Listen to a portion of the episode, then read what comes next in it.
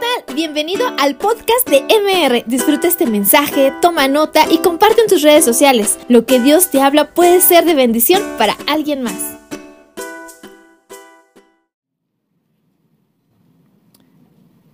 Voy a hacer una oración pidiéndole a Dios que nos enseñe en esta tarde eh, la revelación de su palabra. Padre amado, te doy muchas gracias, Señor. Gracias por el privilegio que me das de poder estar con tu iglesia en este momento para compartir tu palabra, tu santa palabra, la palabra que tiene el poder, Señor, de alumbrar nuestro entendimiento, que tiene el poder de transformar nuestra forma de pensar y nuestra vida entonces también. La palabra que puede traer sanidad al alma y al cuerpo. La palabra por la cual tú constituiste todo el universo. Esta palabra es la que vamos a predicar este día y yo sé, Señor, que has depositado en mi corazón un mensaje que es realmente muy poderoso. Quiero que me des la gracia, la sabiduría, la inteligencia para que pueda compartir o comunicar, Señor, tu mensaje de tal modo que sea muy claro para nosotros entender, Señor, lo que tú, Señor, quieres hablarnos a nuestros corazones. Es un mensaje de gracia, de esperanza, de inspiración, de fortaleza. Es un mensaje muy, muy, muy grande, muy hermoso.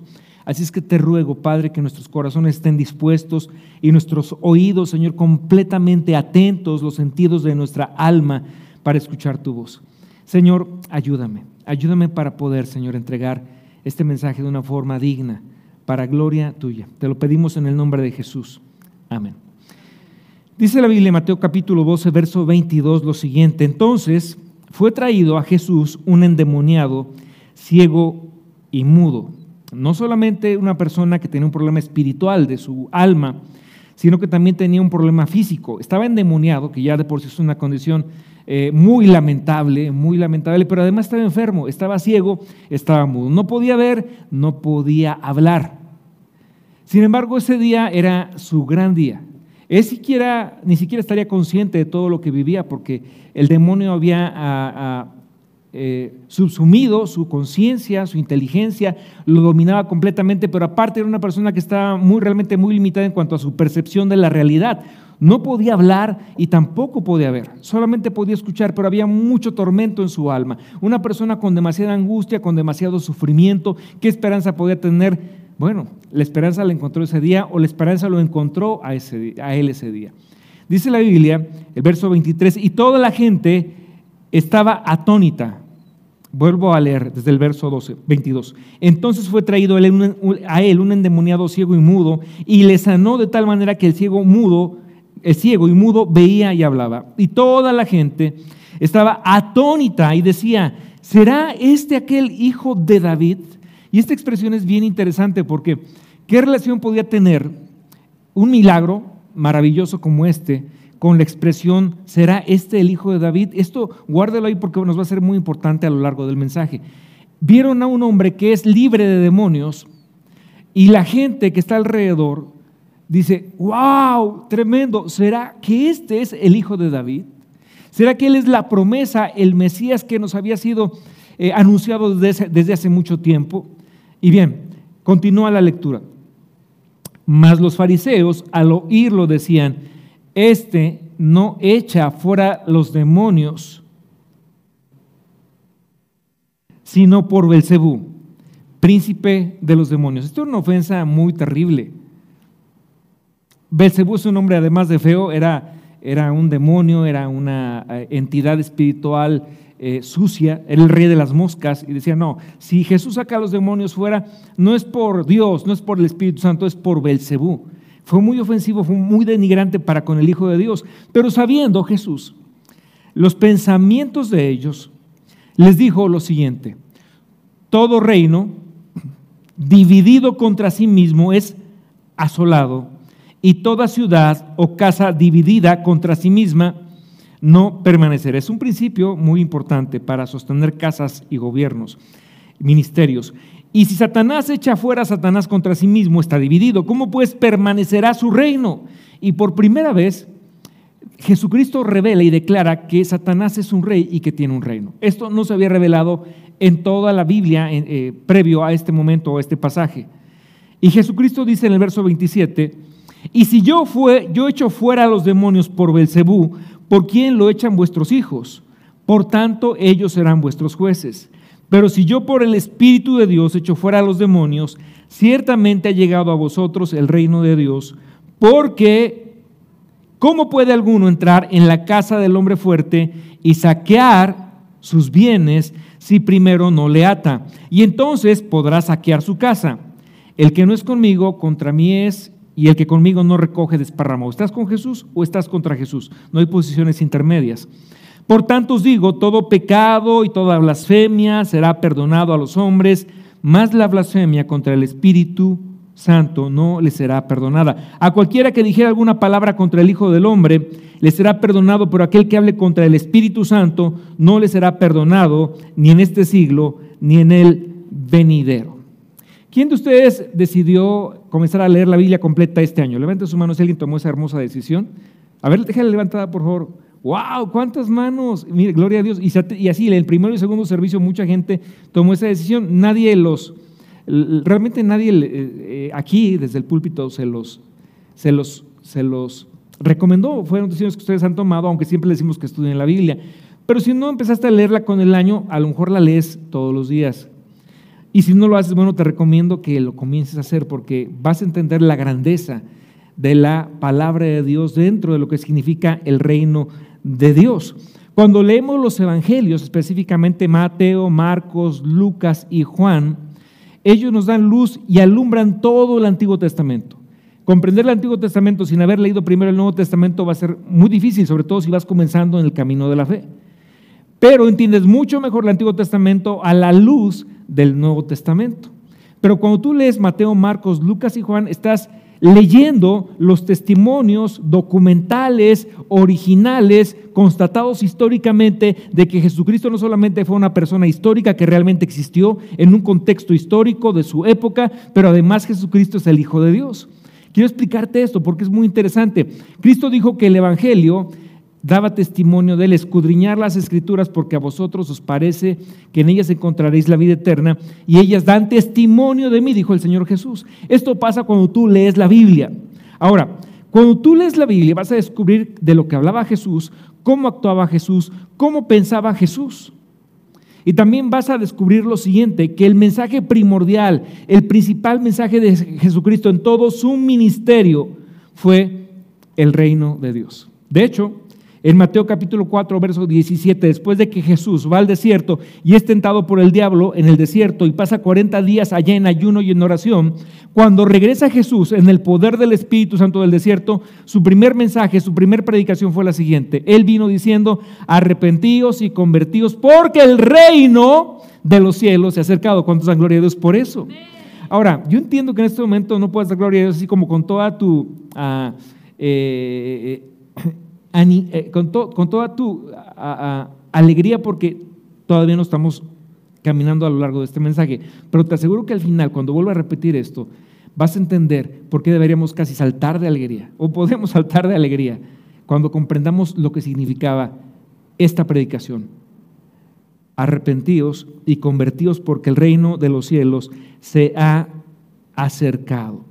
Ese fue su mensaje primordial, el reino de los cielos. El mensaje que él más predicó, habló, explicó era sobre el reino de los cielos. Como 32 veces aparece en el Evangelio de Mateo el reino de los cielos. Su primer mensaje fue el reino de Dios y cuando Cristo muere en la cruz del Calvario, resucita, queda, se queda 40 días con todos sus discípulos, que eran, eh, no eran solamente dos, ellos eran los apóstoles, pero con todos que eran cientos de discípulos que lo pueden ver, oír, hablar, abrazar, comer con él, escuchan a Jesús predicando por 40 días en Galilea y en Jerusalén un solo tema, dice Hechos 1.3. Les hablaba del reino de Dios, a quienes también después de haber padecido se presentó vivo con muchas pruebas indubitables, apareciéndoseles durante 40 días y hablándoles acerca de qué? Del reino de Dios. Repita conmigo fuerte, el reino de Dios. Dígalo más fuerte, con convicción, el reino de Dios. Gloria a Dios. Va a entender hoy algo muy hermoso de la palabra del Señor. Ese fue el mensaje principal del Señor Jesucristo. Los tres años y medio que él predicó antes de morir aquí en, en la cruz del Calvario, él habló del reino de Dios. En 19 de sus parábolas, él habló del reino de Dios. Tan solo en el capítulo 13 de Mateo hay ocho parábolas. En las ocho parábolas él se refiere al reino de Dios, el sembrador que salió a sembrar, la semilla, la levadura que leuda toda la masa, la perla, el tesoro, la red del reino de Dios, el reino de Dios, el reino de Dios. Jesucristo habló en total aproximadamente 105 veces del reino de Dios en los cuatro evangelios. Pero ¿por qué habló tanto del reino de Dios? ¿Qué es el reino de Dios? ¿De qué estamos hablando? ¿Por qué? Ahora, ¿por qué Mateo solamente una ocasión diría hablaré del reino de Dios, pero todo Mateo realmente es el reino de los cielos, a diferencia de Marcos, Lucas y Juan? ¿Por qué razón? Bueno, porque Mateo es un evangelio que estaba dirigido a los judíos. Marcos, Lucas y Juan a los griegos, a los romanos y a todo el mundo. Pero en ese momento histórico, Mateo estaba dirigido a los judíos porque Mateo era judío era uno de los apóstoles. Él dirigió este evangelio para que los judíos lo pudieran entender muy bien. Y bueno, yo, yo, yo he estado en Israel, tengo dos amigos rabinos. Ellos nunca ni por accidente van a declarar el nombre de Dios. Ellos no van a decir nunca Yahvé o Jehová. Yahvé en griego, Jehová en hebreo. Eh, eh, nunca, nunca, nunca. ¿Por qué? Porque tienen un sumo y sacro respeto por el nombre de Dios. Entonces, cuando ellos leen en la Torah, que es el Antiguo Testamento para ellos es su Biblia, están leyendo, por cierto, ellos leen el judío lee de derecha a izquierda, escribe de derecha a izquierda, tal vez no lo sabía, pero así escriben ellos. Para los judíos fue, e, es increíble, esta es una hazaña, porque Mozart, Beethoven, Bach, todos los grandes compositores compusieron escribiendo como escribimos en Occidente, de izquierda a derecha. Y los judíos tuvieron que aprender a leer las partituras así, de derecha a izquierda. Es como que tú leyeras un libro de derecha a izquierda. O sea, ¿cómo le haces? Bueno, así tuvieron que aprender a controlar su cerebro, a aplicarlo de tal manera que pudieran leer la música en partituras occidentales. Es un acervo cultural ahí. Pero eh, eh, cuando un judío, cuando un rabino está leyendo la Torah y lee, eh, no a nosotros, oh Señor, la gloria no a nosotros, y si aparece la, la, palabra Jehová, el nombre de Dios, no pueden, no declaran Jehová. ¿Qué es lo que dicen? No a nosotros, oh Adonai, que significa el Señor. Porque no, no se consideran dignos de decir siquiera el nombre de Dios. Entonces, cuando Mateo escribe el Evangelio para los judíos, él omite el reino de Dios como si lo hacían los otros tres evangelios. Y 32 veces dice, se refiere al reino de los cielos, el reino de los cielos, el reino de los cielos. Pero es lo mismo, es un sinónimo. es un sinónimo. ¿Me explico, iglesia? Por eso, sobre todo las mujeres que ahora están estudiando, enamorándonos más de Jesús a través del Evangelio de Mateo, van a, están entendiendo muy bien lo que estoy diciendo. Mateo lo escribió de esta manera. Ahora, tenemos que saber que el Evangelio eh, de Jesucristo, al dar testimonio de Él, nos da la evidencia más clara y certera de, de cómo vivía Jesús, qué hablaba Jesús, cómo pensaba Jesús y qué hacía Jesús cuando estuvo aquí en su ministerio en la tierra. Pero ¿de qué reino estamos hablando? Mateo 12, 28 lo leímos al principio, voy a volver a leer ese párrafo. Cristo dijo, pero si yo por el Espíritu de Dios echo fuera a los demonios, es porque el reino de los cielos ha llegado a vosotros. Es porque ha llegado a vosotros el reino de Dios. Ahora, hasta aquí todavía tenemos algo vago todo, todo lo que significa el reino de Dios, pero quiero explicártelo de otra forma. De la siguiente forma, todos los milagros de Jesús que aparecen en el Nuevo Testamento tuvieron un respaldo en el Antiguo Testamento. Es decir, Jesús multiplicó los panes y los peces. Moisés fue usado para que cayera pan del cielo, para alimentar a una multitud en el desierto por muchos años. Cristo, eh, bueno, también Elías y Eliseo multiplicaron la harina y el aceite para, producir pan, también ellos multiplicaron el alimento. Cristo sanó leprosos, también Elías sanó a Namán, el, leproso, Eliseo, perdón. Eh, eh, resucitó muertos, también Elías y Eliseo resucitaron muertos. O sea, cada milagro de Jesús tuvo un respaldo, un antecedente en el Antiguo Testamento, excepto un tipo de milagro. Ninguno en el Antiguo Testamento, ningún profeta pudo echar fuera un demonio de la gente. Habían demoniados, sí, pero no tenían autoridad, no tenían la potestad, no se les había sido dada. Por eso es que cuando Jesús echa fuera este demonio de este hombre que estaba siendo atormentado, los judíos no se asombraron tanto porque lo sanó de la vista y de que no hablaba, se asombraron porque los demonios obedecían a Jesucristo. Y entonces ellos dijeron, a ver, a ver, a ver, a ver, este no es un profeta común, no es, no es un, hombre natural, en él hay, algo más. Y los judíos que estaban ahí, no los eruditos de la ley, el judío promedio dijeron, ¿no será este el hijo de David? Y el hijo de David era un título muy poderoso, no era solamente, hacía referencia al descendiente de un descendiente de David, había muchos descendientes de David. El hijo de David era un título, era un título sinónimo del hijo del hombre, era como Voy a explicarlo como lo dice la Biblia. Él hablaba con autoridad. Marcos 1, 21 y 23, no lo busque, pero ahí dice, y se admiraban de su doctrina porque Jesús les enseñaba como quien tiene autoridad. Hacía las cosas y hablaba las cosas con tal autoridad que aún los demonios se le sujetaban, no como los escribas y fariseos, dice la Biblia, porque no les predicaba de una religión, sino del reino de los cielos, del reino de Dios que se había acercado. Entonces en Mateo 12, 26, por primera vez en toda la Biblia, ya se sospechaba que Satanás tenía un reino, pero aquí Jesucristo oficialmente, 12 26 de Mateo, él dice, y si Satanás echa fuera a Satanás contra sí mismo, está dividido, ¿cómo pues permanecerá su qué? Su reino. Ah, entonces Satanás tiene un reino. Todo el mundo lo intuía, pero ahora Cristo lo hace oficial. Satanás tiene un reino, por lo tanto es un rey. Y aún su reino está unido, porque si no, no podría permanecer. Jesucristo revela esa monarquía de Satanás. Ahora, ¿cuál es el reino de Satanás? Una buena pregunta. Un poquito más de volumen, monitores, un poco más, por favor. Ese rey, ¿Cuál es el reino de Satanás? El infierno no, ese es su destino. Y el agua de fuego. ¿Cuál es el, ¿Dónde está el reino de Satanás? En el planeta Tierra no, porque la Biblia dice en el Salmo 24, verso 1, de Jehová es la tierra y su plenitud, el mundo y los que en él habitan. No, la tierra es de Dios. Y dice la Biblia que los pacificadores heredaremos la tierra también. Entonces, no es la tierra. Ahora, ¿cuál es su reino? ¿Dónde está su reino? Bueno, dice la Biblia que Satanás es el príncipe de este mundo. Y el mundo habla de un sistema, de una dimensión de oscuridad, de maldad, de indiferencia, de frialdad humana, de perversión. Allí habita Satanás y su reino en un sistema. Es como lo opuesto al reino de Dios, pero de maldad. Y Jesucristo fue el primero que echa fuera a los demonios.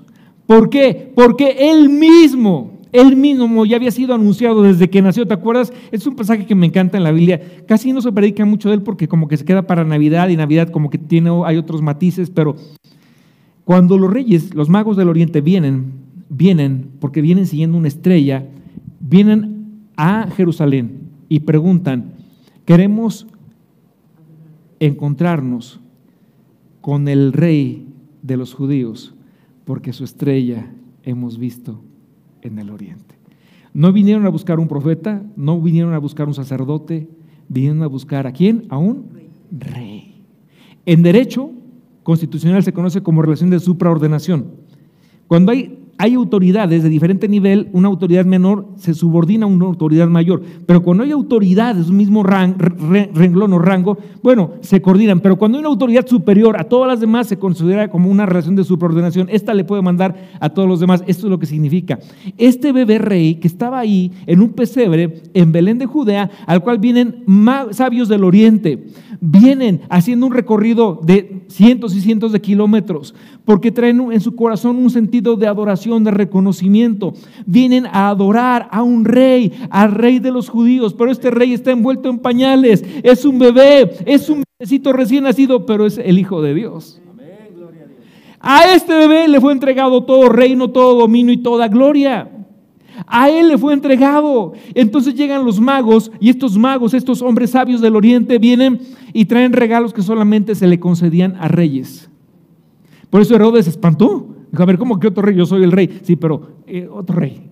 Un poquito más alto que tú, Herodes.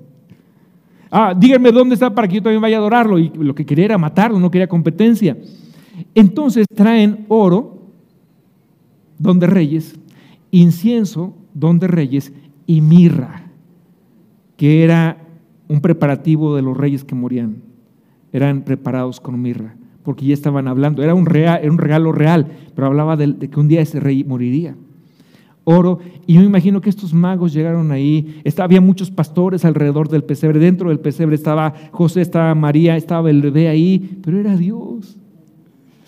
Y los pastores sabían que era, que era, que era el Hijo de Dios porque ya los ángeles habían dicho, vengan, vengan, porque van a, ha nacido el rey de los, el rey. ha nacido el rey de Israel.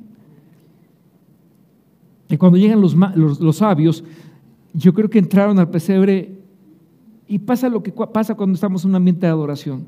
Hay algo que le dice a tu espíritu, este no es un ambiente normal, aquí está Dios, adórale, adórale. Y entonces tú te conectas en el espíritu y comienzas a adorar porque entras en una dimensión de adoración al único digno de adoración, al Rey de Reyes y Señor de Señores. Y entonces yo creo que los reyes se postraron ahí, no tenían muchas palabras, habían caminado, habían cabalgado cientos de kilómetros, pero están ante el rey, se postran, le dice, aquí rey, traigo delante de ti oro, tú eres digno del oro, rey. Y el otro dijo, yo traigo para ti incienso, que aromatice este lugar de habitación. Amado rey, me rindo ante ti. Y el otro, yo traigo mirra, mirra de reyes, solo para ti, oh poderoso rey de Israel. Y yo creo que estuvieron adorando ahí por mucho tiempo y los ángeles adoraban junto con ellos y los pastores adoraban y reyes, nobles, hombres, estaban adorando al rey que había nacido en un pesebre. Dale un fuerte aplauso al Señor. Al Rey de Reyes. Al Rey de Reyes. Le adoraban de todo corazón, de todo corazón, de todo corazón. Le adoraban, le adoraban, le adoraban, le adoraban. Con todo su ser. A ese pequeño bebé Isaías 9:6, 700 años antes había profetizado, antes de que naciera Jesús, porque un hijo nos es nacido, un hijo nos es dado. Un niño nos es nacido, un hijo nos es dado. Y el principado, que habla de todo el poder de gobierno. Y el principado sobre su hombro. Era Dios, e-, Él era el Hijo del Hombre. Ahora, para entender un poquito más esto, en el año 530 aproximadamente el profeta Daniel tuvo una visión ahí en Babilonia y recibió una visión así, pero de esas de, de alto nivel, ¿no? Dice la Biblia, ahí en Daniel 2.44, y en los días de estos reyes, el Dios del cielo levantará un reino que no será jamás destruido, ni será el reino dejado a otro pueblo. Todos los reinos de la tierra eh, eh, emergen, pasa un tiempo, sucumben y son entregados a otros reyes que los conquistan. Este no, dice, este reino no será dejado a otro pueblo. Este reino desmenuzará y consumirá a todos estos reinos, pero este reino permanecerá para siempre. Hablaba del reino de Jesús. Ese reino, luego Daniel tuvo una visión por la noche en el capítulo 7 otra vez, en el verso 13 dice, miraba yo en visión de noche y aquí con las nubes del cielo venía uno como, ¿como quién? Como hijo del hombre. Para el judío escuchar hijo de hombre era lo mismo que el hijo de David, era exactamente lo mismo. Venía uno como el hijo de hombre que vino hasta el anciano de días, que era el Dios Padre, y le hicieron acercarse delante del Padre y le fue dado dominio, gloria y Dígalo fuerte. Dominio, gloria y qué le fue dado? Reino. Le fue dado un reino. ¿Cuál reino? El que es sobre todos los demás reinos. ¿Sí? Para que todos los pueblos, naciones y lenguas le sirvieran, su dominio es dominio eterno que nunca pasará y su reino uno que no será destruido. A Jesucristo le fue dado el reino. ¿Por qué a Jesucristo? Porque Dios el Padre, Mateo 25, 34, dice ahí que un día en el día del juicio les dirá a los de la derecha, venid benditos de mi Padre, a heredar el reino que tengo preparado para vosotros desde antes de la fundación del mundo. Ahora, es decir, este reino, tú todavía no, no existías y el reino ya estaba. Y Dios lo había preparado para quién? Humildemente, para nosotros. El cual fue preparado para, ¿para quién? Para que entiendas el nivel de amor que Dios tiene por ti. Preparó un reino antes de que tú siquiera existieras. Él ya había pensado en ti, preparó un reino para ti, que te es entregado por Jesucristo, el Rey de Reyes y Señor de Señores.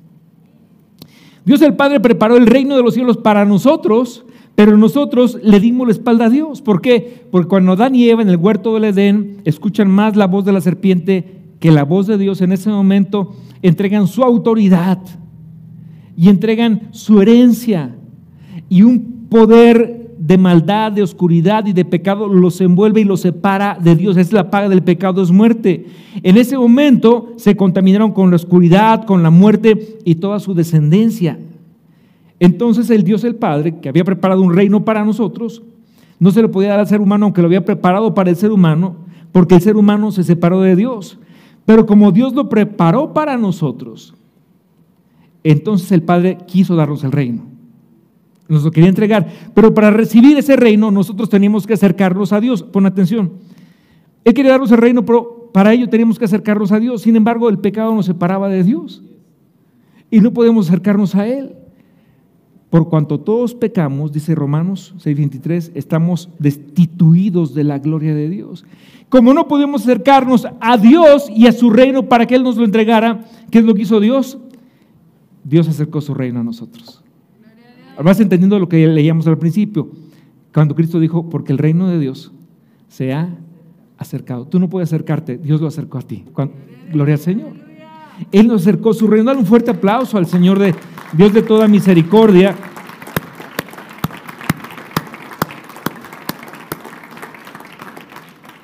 Por eso dice Jesucristo, el reino de los cielos se ha acercado. Y cuando Jesús viene a la tierra, él recibe ese reino que le fue prometido al Hijo del Hombre Daniel 7:13. Cuando Jesucristo vino a la tierra para destruir las obras del diablo, sabiendo que el diablo no le, no le tenía temor a ningún rey, reino de esta tierra, a ningún partido político, no le tenía miedo a Nabucodonosor, Satanás no le tiene miedo a la reina de Inglaterra, al rey de España, no les tiene miedo a ningún emir de, de los Emiratos Árabes, a ninguno. Pero hay un reino al que le tiene pavor, y es el reino de Jesucristo, el Hijo de Dios. Es por eso que como Satanás eh, tiene un reino, Jesús sabía que Satanás tiene un reino, lo único que podía vencer al reino de Satanás era el preexistente reino de Dios. Tan poderoso que dice el Salmo 103, verso 19, Jehová estableció en los cielos su trono y su reino domina sobre todos. Es por eso que Cristo sí pudo decirle a ese demonio, sal, déjalo libre, porque era una autoridad superior porque le había sido dado el reino. Por eso la gente siente y dijo, este es el hijo de David. Este es el, hijo del hombre.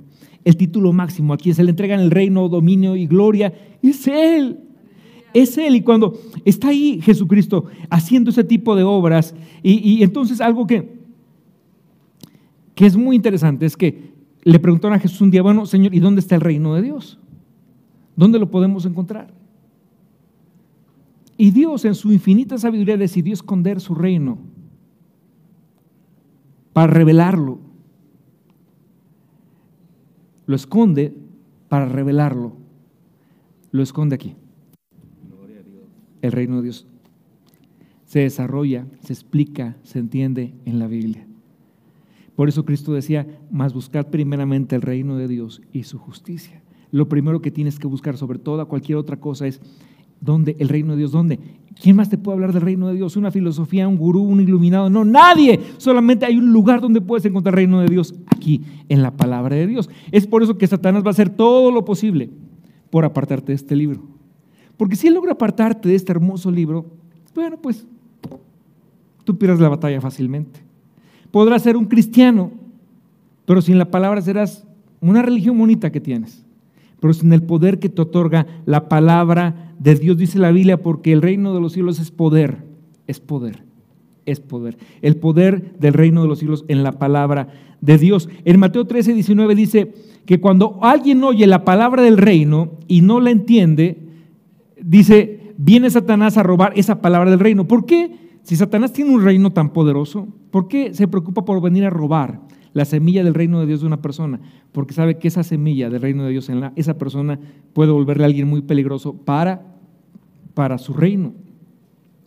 Dios el Padre escondió en su sabiduría, en su inmensa sabiduría, su reino, el reino de los cielos, en la palabra, porque el reino de los cielos se manifiesta, se desarrolla, se revela en la Biblia, la palabra de Dios. Ahora, Primera de Corintios 4:20 dice que el reino de los cielos no consiste en palabras, sino en poder el poder del reino de Dios.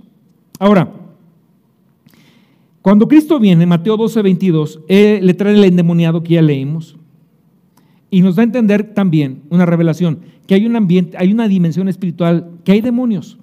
Hay gente que no viene a la iglesia y sabe que hay demonios. Hay gente que viene a la iglesia y no tiene idea que hay demonios. Ahora, te explico esto porque, porque la Biblia dice en 1 de Tesalonicenses capítulo 5, 23, que Dios nos creó a todo ser humano como espíritu, con un alma en un cuerpo. Este, esto no eres tú. Bueno, sí eres tú, pero es solamente el envoltorio de quién eres tú. Porque un día esto, esta carne que tú bañas, que tú usas loción y que tú adornas y un día se vuelve polvo. ¿Polvo somos? Ya, mira, nomás hay dos cosas seguras en la vida, Hacienda y la muerte. Pero un día este cuerpo no estará, pero tú seguirás. Por eso Cristo decía, el que cree en mí, aunque esté muerto, vivirá. Cuando un hijo de Dios, Dios se lo lleva, porque su cuerpo ya lo separa del cuerpo, ese hijo de Dios entra a la dimensión de la eternidad. Aunque estemos muertos, dice la Biblia, que cree en mí, aunque esté muerto, vivirá. Es algo, te gradúas. Nos graduamos, espero que nos graduemos en un rato más, o sea, no queremos graduarnos tan pronto, pero, pero cuando Dios permite, porque es su soberanía, nadie muere porque, ay, es que, eh, eh, eh, pues la Biblia dice que Dios conoce toda nuestra vida y Él sabe el día que vamos a ir con Él a su presencia, Él sabe. No fue por una u otra razón, fue principalmente porque Dios dijo, cumpliste tu propósito en esta vida, te traigo a mi casa, a mi mansión celestial. Tenemos una esperanza bienaventurada. Pero esto es lo que pasa. Esta, esta carne, este cuerpo se va a volver polvo, pero hay un ambiente espiritual, hay demonios, y una, una persona, un ser humano que no ha conocido a Jesucristo está vivo físicamente, intelectualmente, pero está muerto en su espíritu. Está muerto, porque la paga del pecado es muerte. Pero cuando escucha el Evangelio de Cristo y recibe el Evangelio, su espíritu de repente se activa y es como, ah, hace un rato salía ya a, las escaleras antes de que empezara el tercer servicio, hay un aire rico así, pero delicioso. De verdad, yo creo que es de los aires más ricos que he experimentado en mi vida porque, ah, era, me fui a echar un shot de aire, gratis, no costaba, era delicioso, es delicioso, ahorita que salgas por allá te vas a dar cuenta, es delicioso, así, ay Padre, gracias, y es gratis, no hay que pagar nada, así tu espíritu. Cuando no conocías a Cristo, estabas muerto en tus delitos y pecados, tu espíritu estaba muerto, vivo en tu carne, en tu cuerpo, en tu mente, pero muerto en el espíritu, viene la palabra de Dios y alguien te dice, a ver, escucha esto, porque de tal manera te amó Dios, que dio a Jesucristo su Hijo, para que si tú crees en Él tengas vida, vida eterna, porque no vino a condenarte, sino para que tú puedas tener en Jesucristo esperar. Y cuando tú escuchas esa palabra, alguien vino, alguien te compartió el Evangelio y estabas ahí, no sé, en tu lugar de trabajo, ibas en un taxi, un, un amigo en tu casa, en tu sala, y de repente tu espíritu dice, sí, sí, por favor, por favor. Y empieza a recibir oxígeno del cielo. Y cuando tú crees, resucitas a una nueva vida, naces de nuevo. Es lo que pasa. Pero estamos en un mundo espiritual.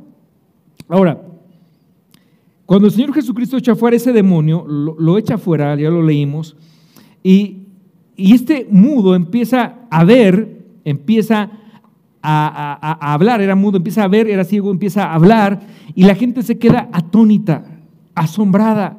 ¡Wow! Es que, es que a lo mejor él es el hijo de David, al que le prometieron darle dominio, gloria y reino en Daniel 7.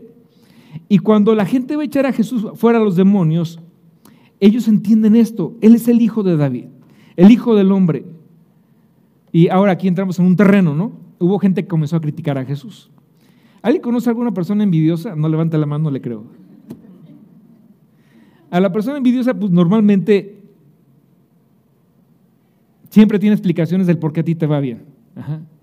No, es que nació en tal familia, no, es que le ayudó su, su suegro, no, es que algo. Son excusas para ellos mismos. Pero la gente envidiosa piensa, este, tiene un don. La gente envidiosa tiene un don.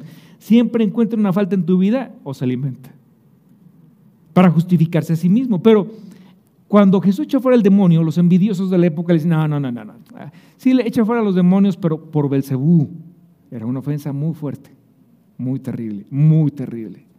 De tal manera Cristo dijo, espérense, cuidado, porque cualquiera que ofenda al Hijo del Hombre le será perdonado, pero si alguien ofende al Espíritu Santo no le será perdonado ni en esta generación ni en la venidera. Si yo por el Espíritu Santo echo fuera a los demonios, hay algo.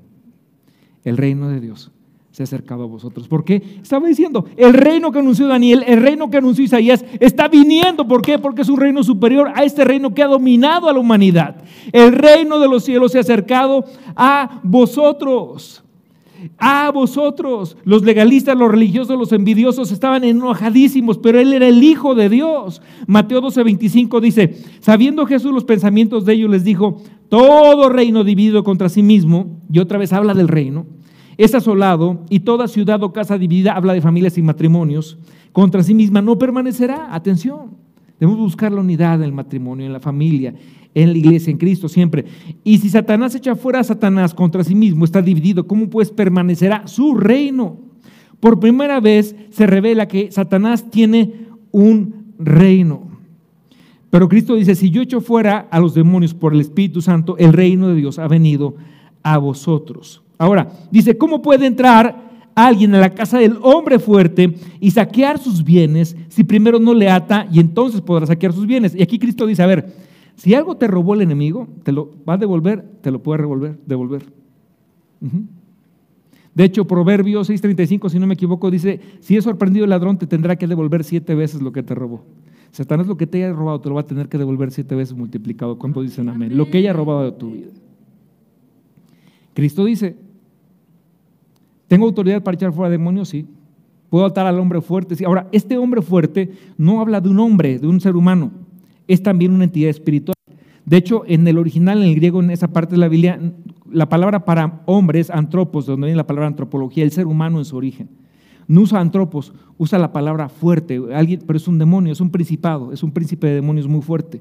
Pero dice Cristo, yo tengo autoridad para atar al hombre fuerte y saquear sus bienes, saquear las almas que él se robó traer las bendiciones que robó de tu vida, ¿te las puede devolver? Dice Jesús, sí, te las puede devolver. ¿Cómo? Bueno, vamos a explicar todo eso.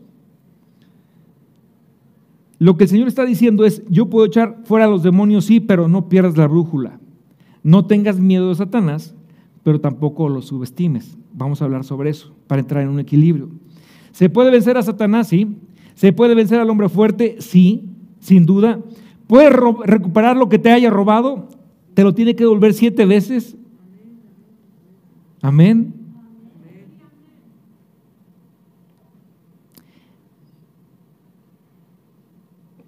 Pero algo, no debes tener temor, porque Cristo te ha dado autoridad. De hecho, los únicos que pueden reprender a los demonios son los cristianos.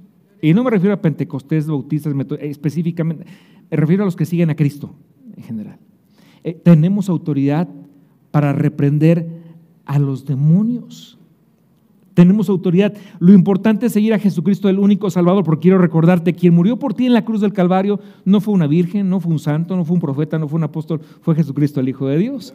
Y al morir en la cruz por ti, te dio autoridad, Él venció a la muerte, al pecado, al infierno, a Satanás. Él nos da autoridad. Y Jesucristo dice en Lucas 10, 19, y aquí yo les doy autoridad, dice, para que en mi nombre oyen serpientes, pisoten serpientes y escorpiones y sobre toda fuerza el enemigo y nada, nada, nada, gloria a Dios, los dañará. Dios te ha dado autoridad. Ahora, no se refiere a serpientes y escorpiones, o sea, no es que te vas a ir al Guamerú ahorita saliendo al zoológico, ¿verdad? A pisar serpiente, a ver, préstame una, no, ¿verdad? Te meten en la cárcel. Una vez yo entré a una tienda de estos animales exóticos, así que, que era, y quería ver los escorpiones, no, están feos, feos, feos. Hay unos chiquitos feos, los medianos estaban más feos, pero los grandes estaban horribles, o sea, súper feos. Se me quitaron las ganas, dije, no, así, ahí los dejo. Obviamente no se refiere a animalitos de ese tipo, habla de espíritus. Está diciéndote Dios, yo te doy autoridad, verdadera potestad, para que tú pisotees toda fuerza del enemigo y nada, nada, nada, nada te podrá dañar. ¿Cuántos dan gloria a Dios por esto? Esto es lo que el Señor nos revela a través de lo que significa el reino, el reino de Dios. No debemos tener miedo a los demonios porque el reino de los cielos ha llegado. Ahora, un día le preguntaron a Jesucristo, ¿cuándo viene el reino de los cielos? Mateo 17, 20. Y respondió él, viene de una forma que ustedes no van a poder verlo fácilmente, porque el único lugar donde el reino de los cielos crece es aquí. Aquí lo encuentres, pero crece acá, en el corazón de cada ser humano. Por eso es que Satanás y sus demonios, al no poder atacar el reino invisible, atacan a la parte visible de ese reino que es la iglesia, que somos tú y yo. Y es donde debemos entender que estamos en medio de una batalla, pero que nosotros estamos en el reino de los cielos, un reino preexistente antes de la fundación del mundo. Yo te pregunto, ¿cuántos nacieron en los ochentas? Levanta su mano. Qué presumidos, ¿verdad? ¿Cuántos nacieron en los noventas? Más presumidos. ¿Alguien nació en los 2000 aquí? ¿Algún adolescente que se haya colado a esta reunión? Los odio. Es cierto, no, Dios los bendigo, es broma. No, o sea, gloria a Dios. A ver, ¿alguien nació en los 70s? ¿En los 60s? ¿Alguien escuchó cantar a Pedro Infante en vivo?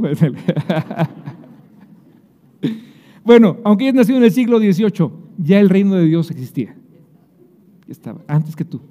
Es preexistente. El reino de Dios, quiero decirte, hermano, quiero decírtelo desde mi corazón, es más real que tú. Es más real. Cuando entiendes y aprendes a vivir en la dimensión del reino de Dios, el favor de Dios va contigo, porque es por fe. Eh, eh, todas las promesas del reino de Dios las tomas por fe. Pero no es que estés viendo, no es que eres, no, es que estás viviendo una, una experiencia, experiencia espiritual cada domingo eh, con el reino de Dios, no. Tú eres un espíritu con experiencias naturales todos los días, pero esencial y fundamentalmente tu experiencia es espiritual. Y cuando entendemos esto, porque somos hijos del reino de Dios, hijos de Dios, nuestra vida toma una dimensión completamente distinta como la que tenías hasta ahora. Quiero explicar esto de forma más, más clara y, usando algunos ejemplos, pero cuando Cristo nos enseñó en el Padre nuestro que decía, Padre nuestro, venga tu reino, venga tu reino y hágase tu voluntad. Habla de un reino que sí es preexistente, es presente, pero también hay promesas venideras que se van a estar cumpliendo sobre nuestra vida, sobre nuestra vida. Dice, hay todavía mucho, mucho más. Venga tu reino, del griego Basilea, venga tu reino, venga tu gobierno, tu autoridad, el dominio, tu gloria, tu reino, venga. Por eso es muy importante, y aquí voy a entrar a la parte práctica de proclamar el reino de Dios. ¿Cómo proclamamos el, reino de Dios? se hace, se establece cuando lo proclamamos.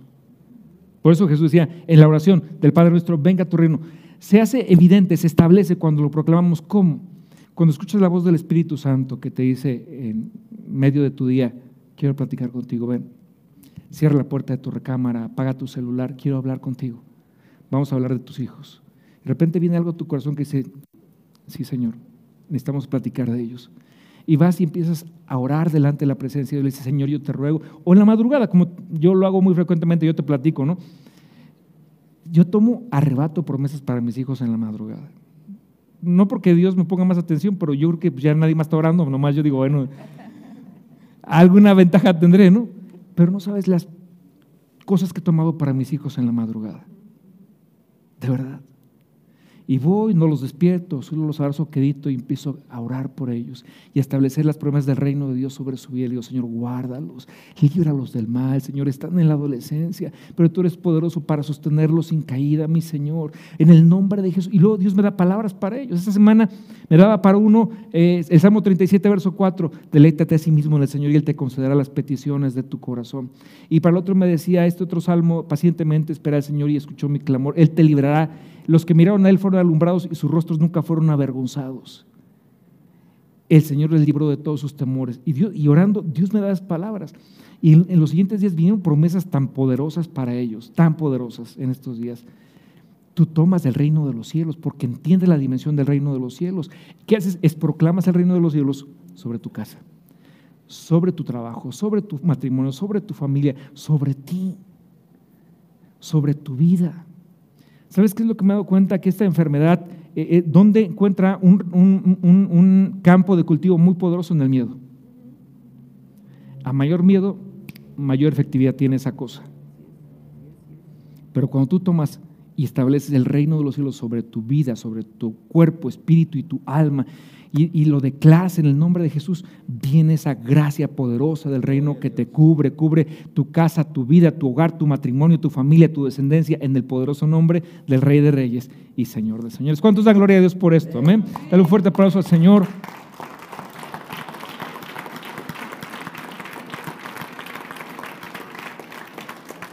Tomas del reino de Dios.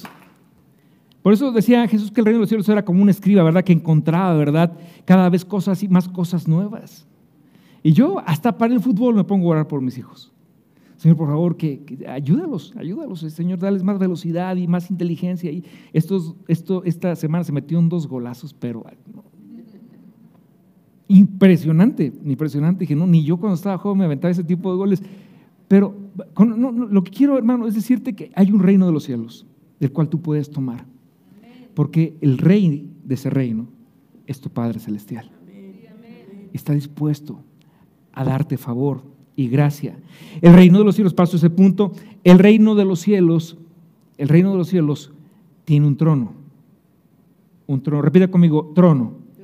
¿Cuál es el trono? Hebreos 4:16. Acercaos pues confiadamente al trono de la gracia para alcanzar misericordia y hallar gracia para lo oportuno. Todo reino tiene un rey y tiene un trono, y un rey tiene un trono. Aquí hay un trono que se llama el trono de la gracia. Cuando te sientas desanimado, que has fracasado, que tus errores te han puesto una trampa, hay un lugar donde tú puedes ir.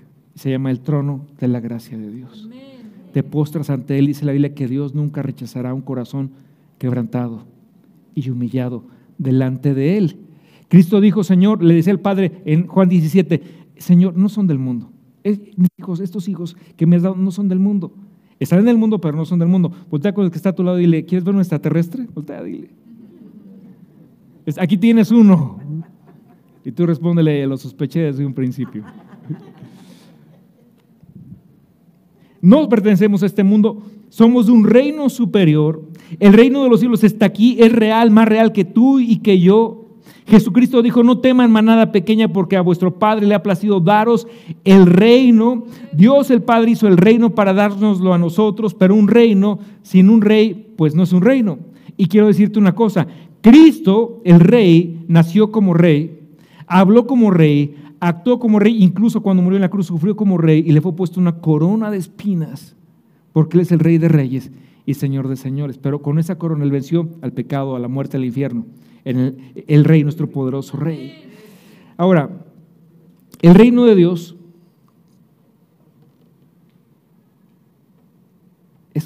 se siembra en nosotros como una semilla. Por eso Lucas 8:15, Cristo dijo, mas lo que fue sembrado en buena tierra, estos son los que con recto corazón retienen la palabra del reino y traen fruto con perseverancia.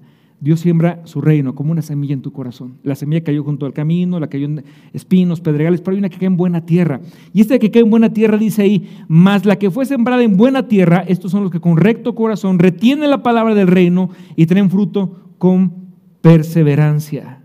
El reino de los cielos amados se ha cercado. Mateo 6:33 dice, buscad primeramente el reino de Dios y su justicia. El reino de Dios. En el reino de Dios es cuando se cumplen las promesas del Padre. Jehová es mi pastor y nada me faltará, no se cumple en el reino de Dios. O sea, eso lo puede decir cualquier persona de afuera, pero si no está en el reino es un rezo, nada más. Pero cuando eres hijo de Dios y eres parte del reino, se cumple. Jehová es mi pastor y nada me faltará. En el reino de Dios se cumple cuando dice Jeremías, ningún arma forjada contra ti prosperará. Y dice Dios, yo condenaré toda boca que se levante contra ti en juicio, porque la boca de Jehová lo ha hablado. ¿Dónde se cumple? En el reino de Dios. Y ahorita lo vamos a entender de una forma muy, muy gráfica. Es en el reino de Dios. ¿Alguien ha leído 2 Corintios 5:20? Si no lo has leído, yo te digo que dice ahí. Dice la Biblia que somos embajadores en nombre de Cristo. Déjame explicar esto. Embajador es el nombre de Cristo. En Derecho Internacional Público, un embajador es un funcionario, es un ser humano, una persona, funcionario que representa a su país en otro país. ¿Alguien está aquí que no sea mexicano, que, venga de otro país? ¿Alguien le dice a varias personas de otros países? ¿Habrá alguien aquí que en este, en este servicio que, que no sea de México? Yo algunos que parecen franceses, pero no estoy seguro. Ok, nadie. Suponiendo que tú estás en Francia, que hay muchos disturbios en Francia ahora. Vas ahí, en los campos elíseos, caminando, de repente hay, un, hay, una turba, hay una manifestación, comienzan a, hacer cosas, a correr, a perseguir la policía, pues te ve ahí entre toda la gente, pero tú no eres culpable. Empiezas a correr y entras a la zona de embajadas y de repente vas corriendo y te quieren alcanzar y dices, ¿qué hago? Yo no hice nada malo, no hice, no hice nada malo, ¿verdad? Espero que no hayas hecho nada malo.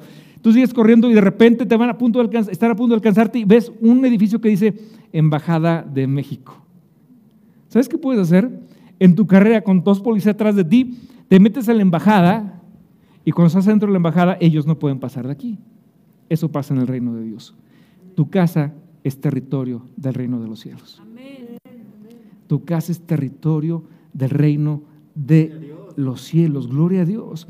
Dios nos llama no políticos, no servidores públicos, no funcionarios, nos llama embajadores. ¿Por qué? Porque representamos un reino. Si alguien comete, si alguien lastima, si alguna persona lastima a un político, bueno, lastima a un político.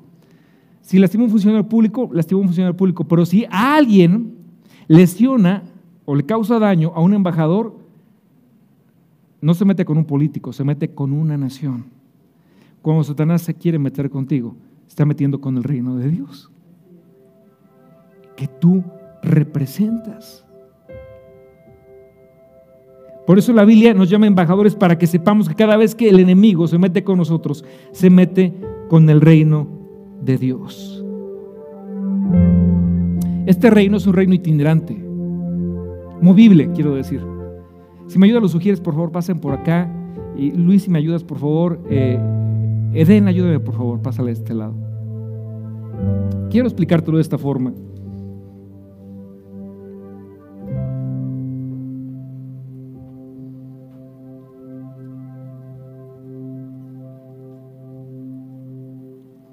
Mira,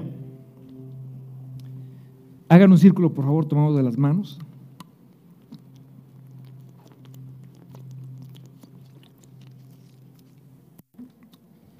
Eso es el reino de Dios, ahí adentro. Si yo quiero entrar al reino de Dios por mi religión, yo puedo querer entrar, puedo querer entrar aquí y decir, soy católico apostólico romano. ¿Puedo, ¿No puedo entrar? A ver, espérame, espérame. ¿Pero soy mormón? Bueno, soy, soy budista. Nadie puede entrar al reino de Dios por religión, imposible. La única forma, dice Juan capítulo 3, verso 3 y 5, la única forma que puedes ver y entrar al reino de Dios es naciendo de nuevo.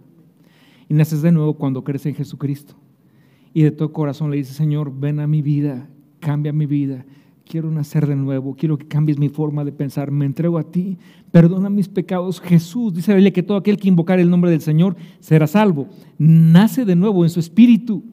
Y cuando nacemos de nuevo, el reino de Dios nos da la bienvenida y en ese momento entramos. Ahora, cuando naces de nuevo, pues cuando, cuando alguien nace humanamente, cuando es un bebé, pues es un bebé.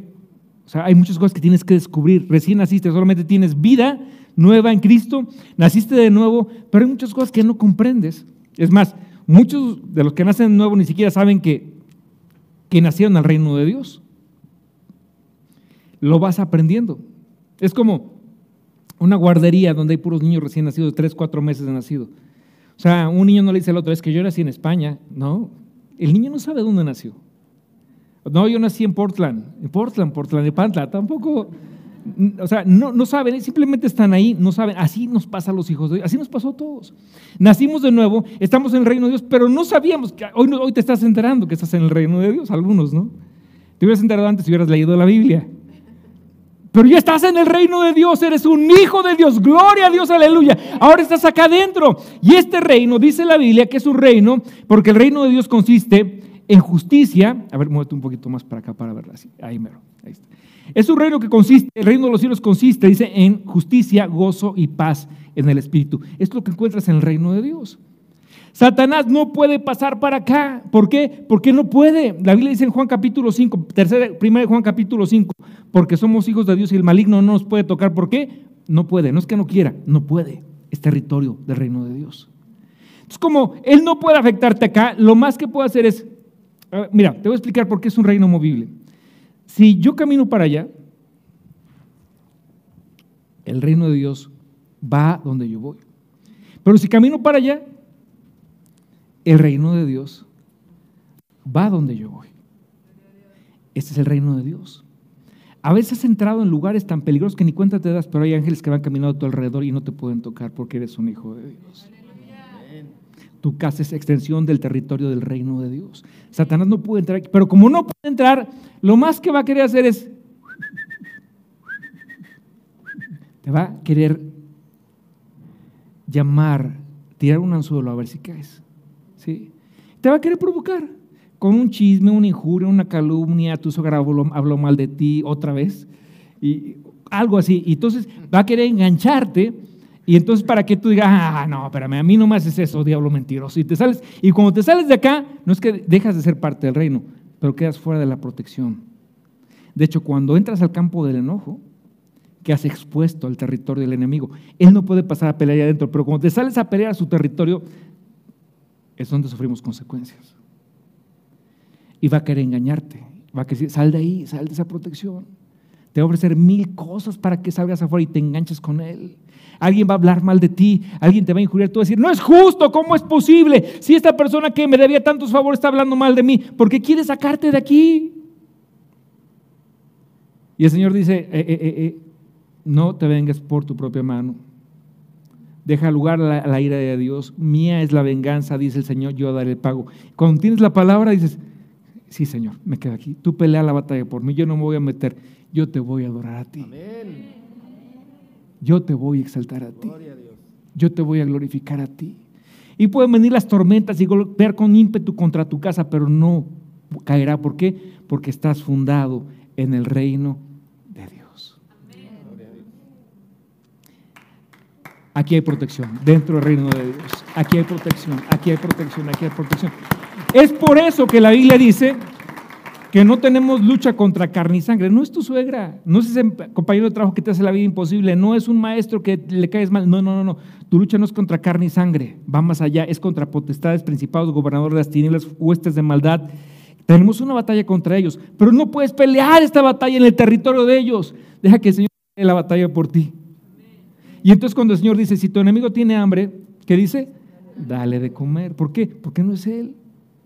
Cuando tu enemigo pasa por hambre es porque cayó en desgracia. Y el Señor dice, no te puedes comportar como los que no son hijos del reino. ¿verdad? Los que no son hijos del reino se, se, lo merece, ahí está, para que aprenda que con un hijo de Dios no se puede meter. No, no, o sea, dice la Biblia en Proverbios, si tu enemigo cae, dice, no te alegres, porque Jehová lo puede ver. No, un hijo de Dios que está en el reino ve que su enemigo cayó en desgracia. Y como ahora tiene el corazón y la compasión del reino de Dios, la compasión que Dios tuvo por ti. Entonces, ¿cómo puedo extender mi mano para ayudarle? ¿Cómo puedo mostrarle el amor de Dios que Dios mostró para conmigo que no merecía nada? Yo no merecía nada y Él me amó. Y desde el reino de Dios, tú puedes hacer que otros vengan al reino de Dios porque ascuas de fuego amontonarás sobre su cabeza. Eh, eh, algo de, que no va a poder comprender. O sea, sus argumentos humanos, su odio, lo que haya sentido contra ti, contra ti se va a quemar, se va a desvanecer, se va a hacer cenizas. Porque el amor de Dios todo lo puede. Esto es el campo del reino de Dios, donde nunca debemos salir. En este campo del reino de Dios hay misericordia, hay compasión, hay bondad, hay generosidad, hay... Es el reino de Dios. Es el reino de Dios. Y está seguro. Gracias, muchas gracias. ¿eh? Después de tres actuaciones este día ya se ganaron como... Gracias. Muchas gracias.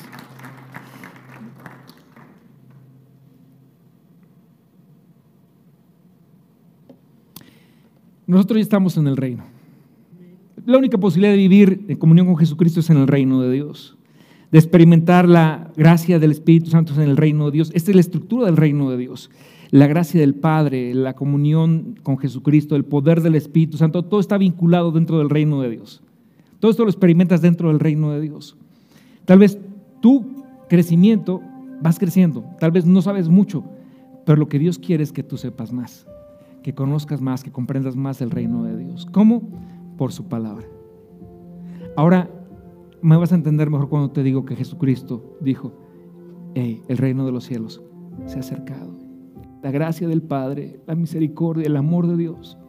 Tú no podías acercarte al reino de los cielos, no éramos dignos. Entonces Él se acercó a nosotros, el Hijo de Dios.